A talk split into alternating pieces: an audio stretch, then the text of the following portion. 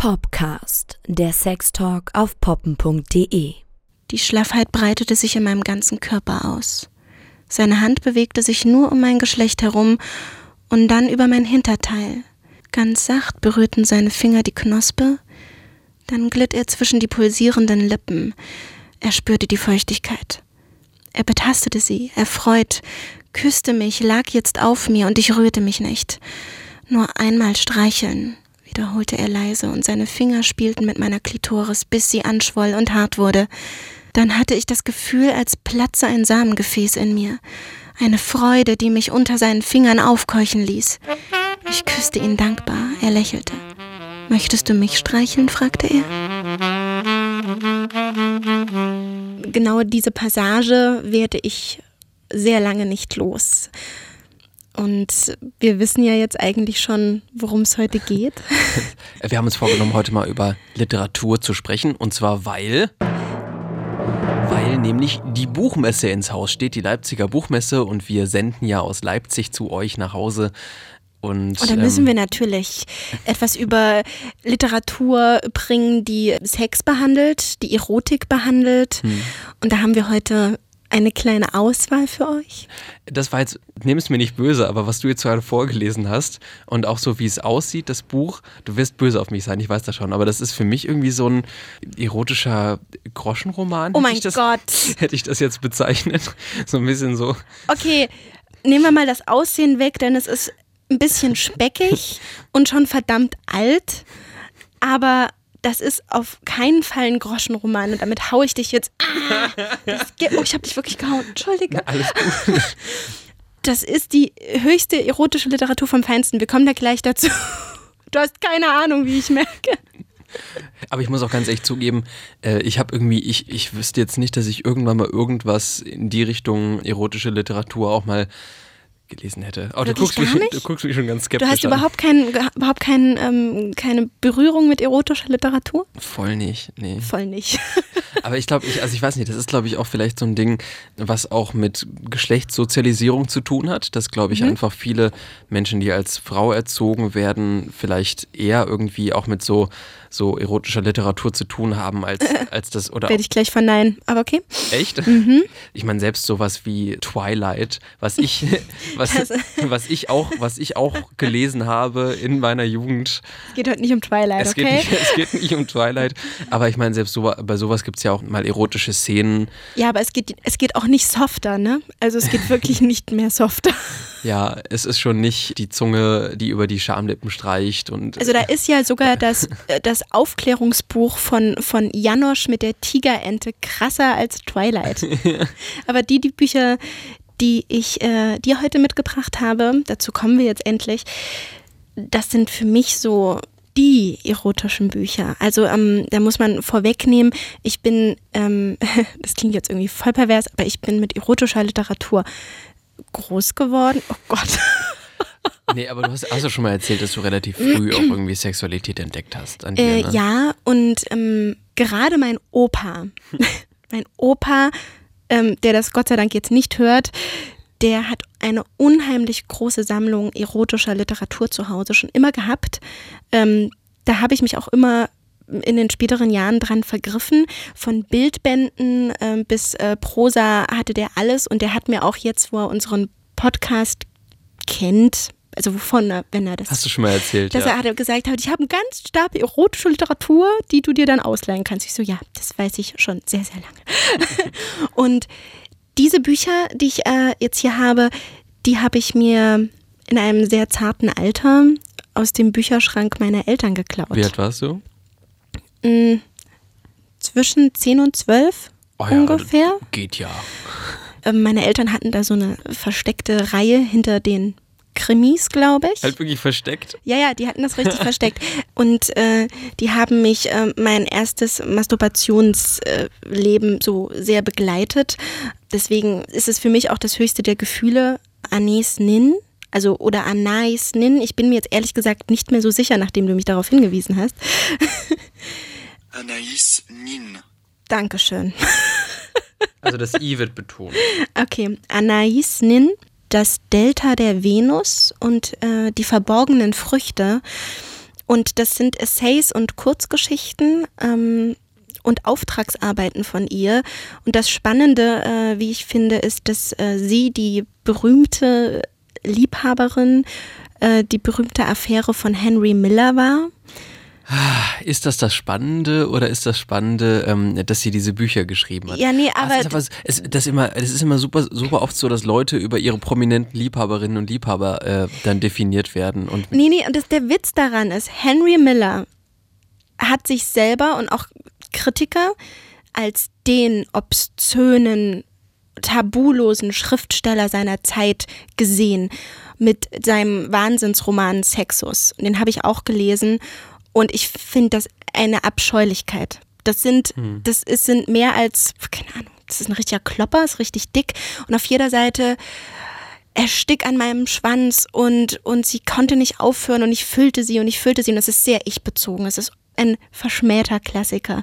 Und sie hat sich von ihm auch so inspirieren lassen. Und lustigerweise, das, was sie geschrieben hat, wurde zur, wurde zur Weltliteratur. Was ich halt hast, hast, du eine besonders schöne Stelle, die du. Also, wir sind ja schon mit einer Stelle aus einem der Anais Nin Bücher auch eingestiegen in die Folge jetzt, ne? Ja. Deine Lieblingsstelle, nein, oder? Nein, das war die Kurzgeschichte Das Malermodell aus Die verborgenen Früchte. Und meine Geschichte, die ich euch aber in Kürze vortragen möchte, äh, das ist die Masturbationsfantasie von mir immer gewesen. Ich bin immer zu diesen Seiten vorgeblättert, weil ich diese, weil ich diese Überlegung auch unheimlich schön fand, diese Vorstellung.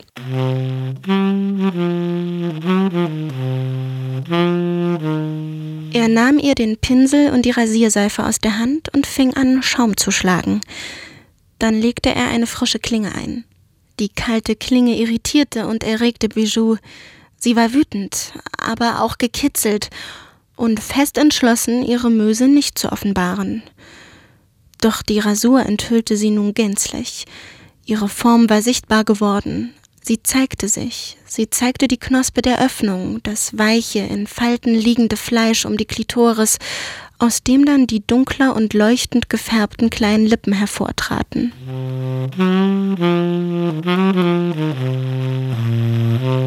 Ich verstehe gerade voll, wo das herkommt, dass du auch selbst so eine Faszination für glatt haarlos hast irgendwie. Mhm. Ist sicher, ist sicher auch ein Grund dafür. Aber weil ich das gerade auch irgendwie von dem bloßen, ungeschützten irgendwie, wie du das, das hast du mal ganz ähnlich beschrieben. Mhm. Aber es ist schon, ist schon grenzwertig, ne? Die Szenerie selber, dazu müsste man die Geschichte ganz lesen, ist auf jeden Fall grenzwertig für einige.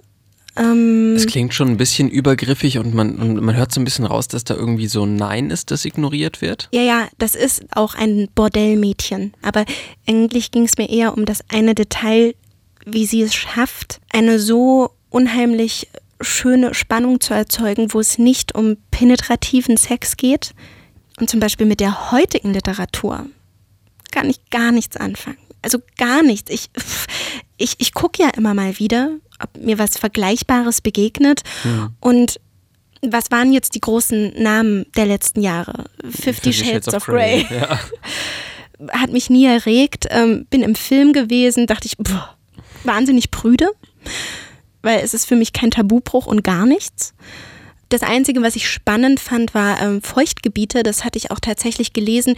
Ich habe nur nie verstanden, warum das unsere Jungs heimlich als als Fantasie und Antörner gelesen haben, wurde mal in der Schule ganz doll gehypt, weil ich das nicht erotisch fand. Ich fand das sehr aufklärend. Ich fand das sehr sachlich, ich fand mhm. das sehr, sehr derb und auch mit einigen Tabus belastet. Man muss jetzt nicht, nicht sagen, dass das nicht an einem vorbeigeht, wenn die, hm. wenn die Frau den Tampon der Freundin ins Gesicht schmiert. Das hat mich schon sehr tangiert irgendwie. okay. Was in eine ähnliche Richtung geht, für mich finde ich, wenig erotisch zu sein, sich dabei aber ganz viel mit auch tabulos irgendwie mit Sex auseinanderzusetzen. Das schafft für mich ähm, das Buch, das ich dir mitgebracht habe. Uh, mal her, ähm, mal her.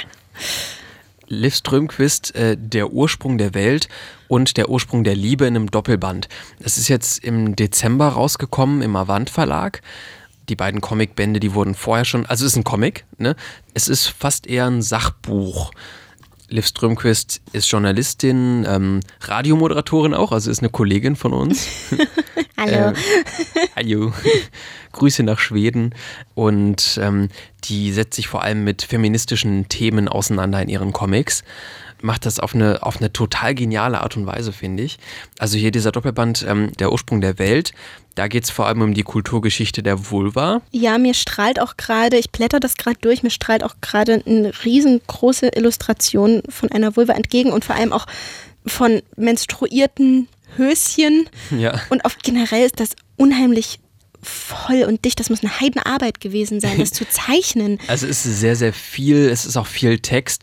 Eigentlich ist es wie eine wissenschaftliche Arbeit, die halt irgendwie mit Zeichnungen ähm, in kurze Geschichten verpackt und mit wird. Quellenangaben. Ja, also ja, am Rand hat sie tatsächlich immer ähm, Quellen zu irgendwelchen, irgendwelchen anderen Büchern, Studien, auf die sie sich bezieht. Also sie versucht tatsächlich alles, was sie schreibt, in ihren Comics auch zu fundieren.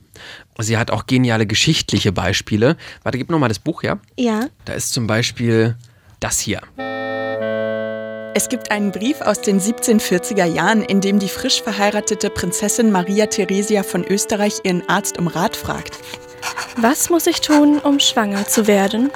Er antwortete, Ceterum censio vulvam sanctissime majestatis ante coitum esse tiliandum. was bedeutet, im Übrigen glaube ich, die Vulva eurer allerheiligsten Majestät sollte vor dem Koitus gekitzelt werden. Warum steht dieses Zitat nicht in goldenen Lettern auf irgendeinem Denkmal? Okay, Kinder, das war das Vulva-Denkmal. Als nächstes schauen wir uns Strindbergs Grab an. Ja, ich stehe hier schon 20 Minuten am Vulva-Denkmal und warte. Ich meine nur, wenn man das blöde Veni Vidi Wiki verewigt hat. Ja, ja. Fahren wir fort. Sie hat super, super spannende Beispiele. Sie lässt sich sehr aus über Männer aus der Geschichte seit der Antike, die sich angemaßt haben, irgendwas über das weibliche Geschlecht zu sagen. Aber sie macht das auf eine ganz charmante Art und Weise. Sie zieht sie nämlich ins Lächerliche. Also zwischendurch Auch sind nämlich. Humor kann wehtun. Du, du hast mir auch mal erzählt von dem Kelloggs-Gründer, der auch Arzt war und meinte, dass man auf die Klitoris Säure auftragen sollte, um Ja. die Frauen von, vom Masturbieren abzuhalten. Ja. Das Beispiel hat sie zum Beispiel auch mit drin. Hat sie das Und ist- illustriert, ja? äh, boah, an irgendeiner Stelle, ich weiß es nicht wo. Das sind Sachen, so, die einen erstmal super runterziehen und man denkt sich so, wow, Alter, das ist schon echt, das ist, das ist düster. Auf der nächsten Seite muss man dann aber wieder lachen, weil sie irgendwie mit ihrem Humor auch einfach das Ganze super locker immer wieder aufleichtert. Ich Ähm, finde auch den Zeichenstil sehr, sehr schön. Der ist sehr, sehr direkt und subtil und sehr schnörkellos irgendwie und lässt sich auf jeden Fall unheimlich schön angucken. Aber es sieht auch nach einer Mordsarbeit aus. Also nicht, dass man das hier so einfach wegfressen könnte. Nee, es ist also, man sitzt schon länger dran als an anderen Graphic Novels, finde ich. Noch krasser als den Ursprung der Welt, hier die Kulturgeschichte der Vulva, finde ich den zweiten Comicband hier in diesem, in diesem Doppelband, ähm, der Ursprung der Liebe. Auch wieder sehr kulturgeschichtlich von der Antike bis heute.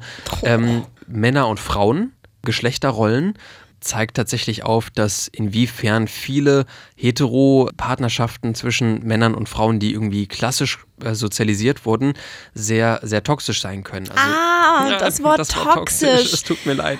Ah, ich finde das immer so demütigend und respektlos gegen auch mir und meiner Beziehung, die Ja. ja sehr klassisch. Aber ich weiß, Es geht ja nicht um, es geht nicht um deine, und es geht generell, es geht vielleicht um Tendenzen, aber ich sage jetzt nichts zu aber auch um. Klischeebilder, die nicht so nee, Ich weiß, was du meinst. Also ich glaube, ich müsste mit dem Buch warm Mhm. werden, aber ich werde es mir auf jeden Fall trotzdem durchlesen. Es heißt ja der Ursprung der Liebe. Es geht zum Beispiel ganz viel darum, was Liebe für uns heute bedeutet. Genau wie religiöse Riten Sakralgegenstände und Leitbilder erschaffen, haben Liebesbeziehungen ihre eigenen Symbole, die starke Verbundenheit repräsentieren. Oh, deine kleine süße SMS habe ich auf meinem Handy gespeichert. Das Buch hier hat er mir beim ersten Date geschenkt. Hör mal, sie spielen unser Lied. Collins vergleicht diese Objekte mit christlichen Kruzifixen oder Bibeln bzw. Totems aus Stammesreligionen. Kurzum, man kann eine Liebesbeziehung mit einer privaten Mini-Religion vergleichen. Das sexuelle Eigentumsrecht steht im Zentrum dieser Mini-Religion und wird von starken rituellen Abwehrmechanismen verteidigt. Ich, ich habe das Gefühl, dass du auf deine Zahnärztin stehst. Nein, nein, du bist die Einzige für mich.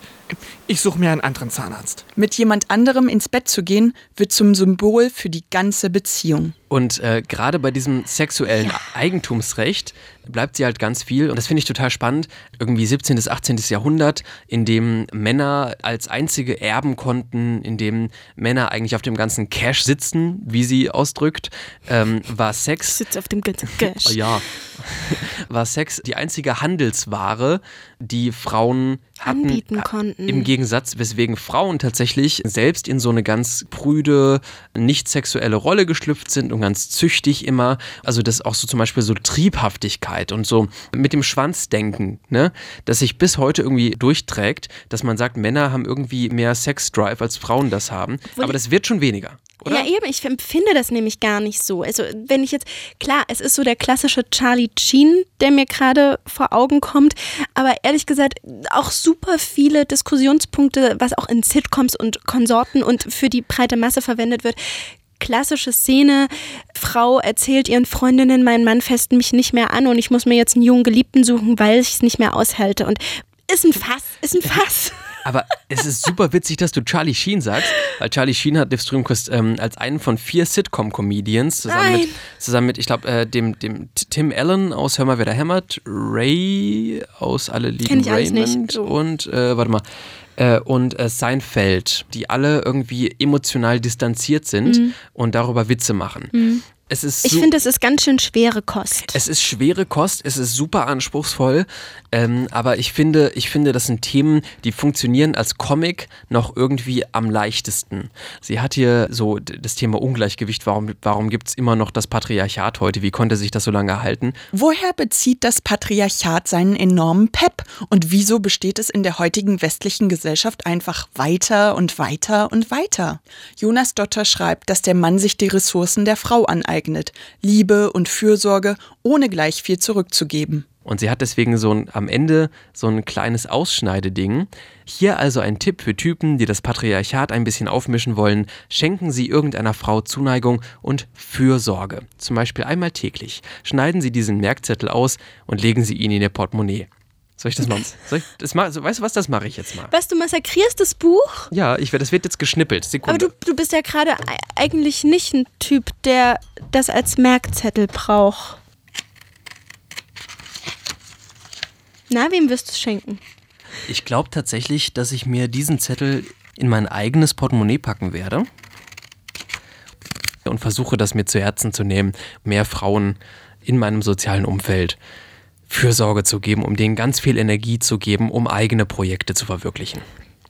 Äh, Seht ihr mal, wie, wie wahnsinnig ähm, Literatur einen beeinflusst. Jeder auf, Hey, ja, voll. jeder auf seine Weise. Angefangen vom, vom, vom Rasurpinsel äh, bis zu. Bis, Bis zu, zum Merkzettel im Portemonnaie. Genau. Du hast ja auch erzählt, dass sie auf der Buchmesse jetzt äh, in Leipzig ähm, ein drittes Buch hat. Genau, also es kommt jetzt in ein paar Wochen ähm, ihr, ihr neuer Comicband raus, ähm, I'm Every Woman. Also ich gehe mal äh, stark davon aus, dass es auch wieder feministische Themen sind. Äh, Sie ist nicht selbst bei der Buchmesse, glaube ich, aber ähm, das kommt auf jeden Fall pünktlich zur Buchmesse raus, jetzt der neue Band und den werde ich mir definitiv auch wieder anschauen. Genau. Also, ähm, falls ihr zur Buchmesse geht, wir wünschen euch ganz viel Spaß. Wir werden auch da sein. Vielleicht treffen wir uns ja zufällig und äh, ja, bis zur nächsten Folge. Bis zur nächsten Folge. Tschüss. Tschüss.